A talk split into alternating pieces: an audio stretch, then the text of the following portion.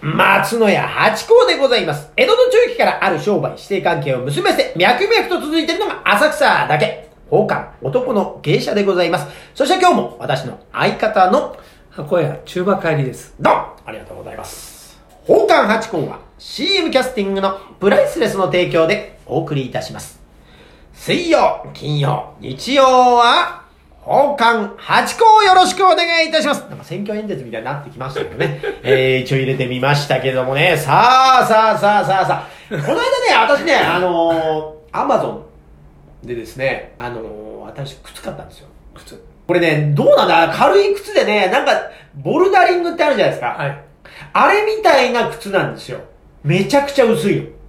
だからそこがそうそういうの好きだよね。すっごい好きで、今日も履いてきてるんですけど。それが、あの、ボルダリングででもあれね、なんかちょっと先っちょ尖ってるんですよ。はい。だからあれ、日常的にはあの、履けないです。引っかかるようになってるからね。じゃなくて、その、なんだ、室内履きなんですかね、あれね。めちゃめちゃそこ薄いんですけど、指の形になってて、あ、すげえ歩きやすいんです。そう。ただ、かかとのダメージがあるから、あの、1時間とか2時間歩くと、結構膝にまでダメージが来るっていうリスクはあるんですけど、であの形でクッション付きがねえのかなっていうのはちょっと思ったりなんかするんですけどね。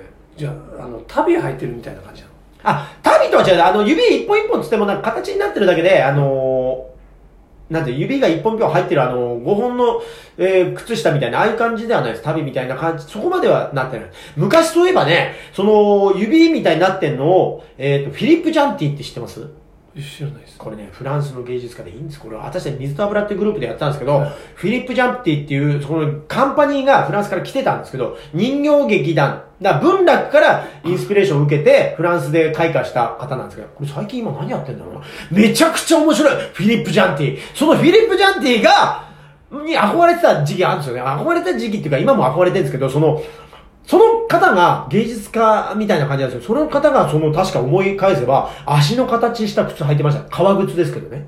じゃあ、指一本ずつこいや、でもそれもね、足の形をかたどった革でかたどっててあー、こうボコボコはしてるんですが、足の、そう思い出したな。フィリップ・ジャンティ見たくなってきた。これすごいじゃん。暗転、完全暗転みたいなのを作るんですよ、劇場で。で、あのーこう、後ろのこの大黒幕っていうんですかね、黒い幕とかをはい細工してあって、全くお客さん見えないんですよ。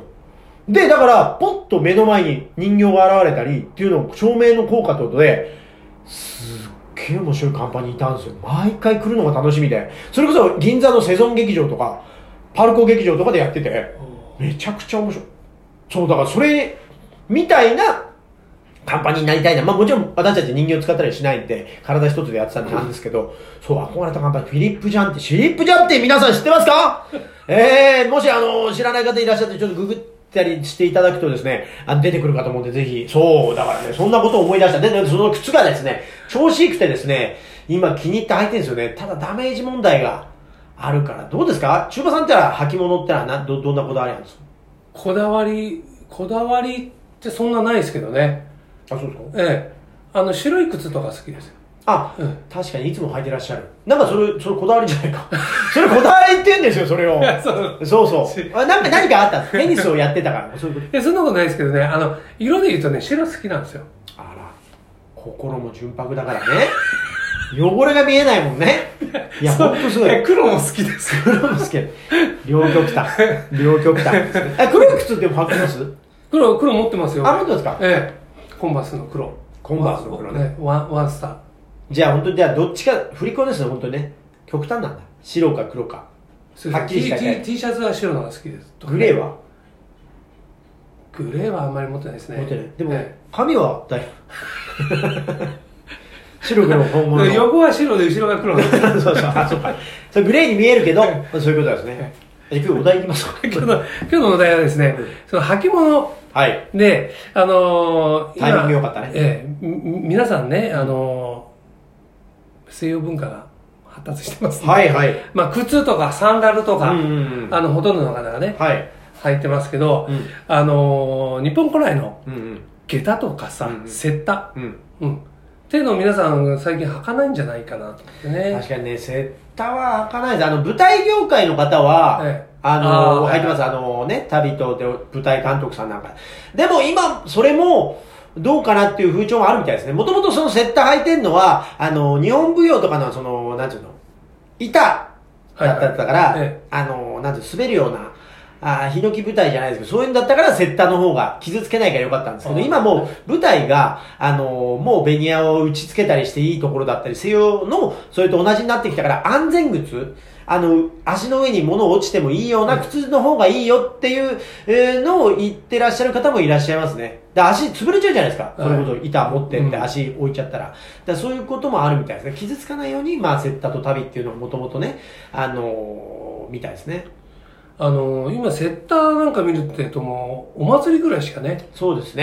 ええあお祭りになるとみんなセッター履いた履いてるそう、ね浅草なんか、壺下がりとか言って、お旦那衆はもう、先っちょがもう、リーゼントみたいにすげえ、反っちゃって、粋かもしれないけど、歩きづらそうだな、みたいなのありますね。まあ、かかとちょっと出すのが粋ですから、ええまあ、それの行き過ぎた形って、行き過ぎたって言ったら旦那衆に怒られちゃうけども、それすごい形ね。あの、どっかの料亭のおかみみたいな温泉場のおかみも、頭がえらい長いなって方いらっしゃいますもんね。最近銀座にもいるんでしょうか、大きい。あの、塩沢時さん的な感じの方ってあんま見ないですね。あの横浜銀杯みリたいビンバイ的 な、まあそれはリーゼントですけどね。いや、あ、だから、シダンさんが、まあ、継承されてますよあそうですねね。だから、そう、セッタね。そう、私もね、割合、あの、セッター履くんですよ。あーでもあれもね、その、私の今の靴じゃないですけど、かかと痛いんですよ。な。かかとが、うん、あれもね、結構ね、薄っぺらいじゃない、であの、クッション付きのやつあります。今、もう旅にしても、直旅にしても、エアーが入ってたりとかってあるから、まあそういうの履きゃいいんですけど、あのー、ペタッと、本当に、あれさ、わらじだからああ歩き方がさ、うん。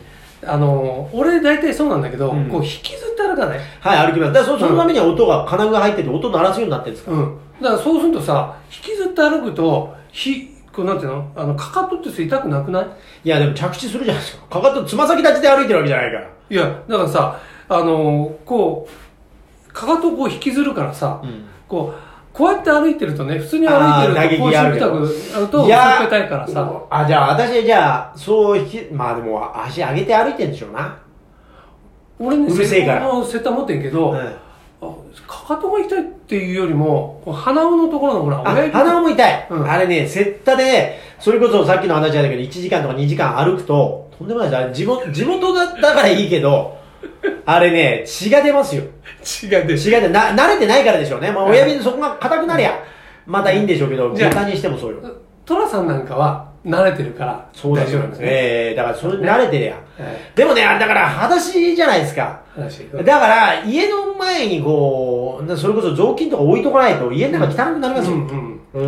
うん。あとはまあ危ないでしょ。端を踏んなっちゃったりなんかあったら。あるから。 あー古いね。だから、ビーチサンダル、ビーチサンダルの方が割合ね、えあのー、馴染みは皆さんあるんででもさ、ビーチサンダルって滑るよね。す滑る。あれ、雨の雨の日のうんビーチサンダルね、鉄板の上。そう危ないんだだ。からセッターだとさ、あのね、金具がついてるんつでいすね、てる多少ね。うんあでも今、あのね、下駄とかセッター履いて歩くことあるんですけど、私もね。そうするとね、やっぱカラカラカラカラ鳴らすじゃないですか。うそうするとね、うるせえって、あのね、通りすがりの方が、なんだよ、お前。っていう顔はされますね。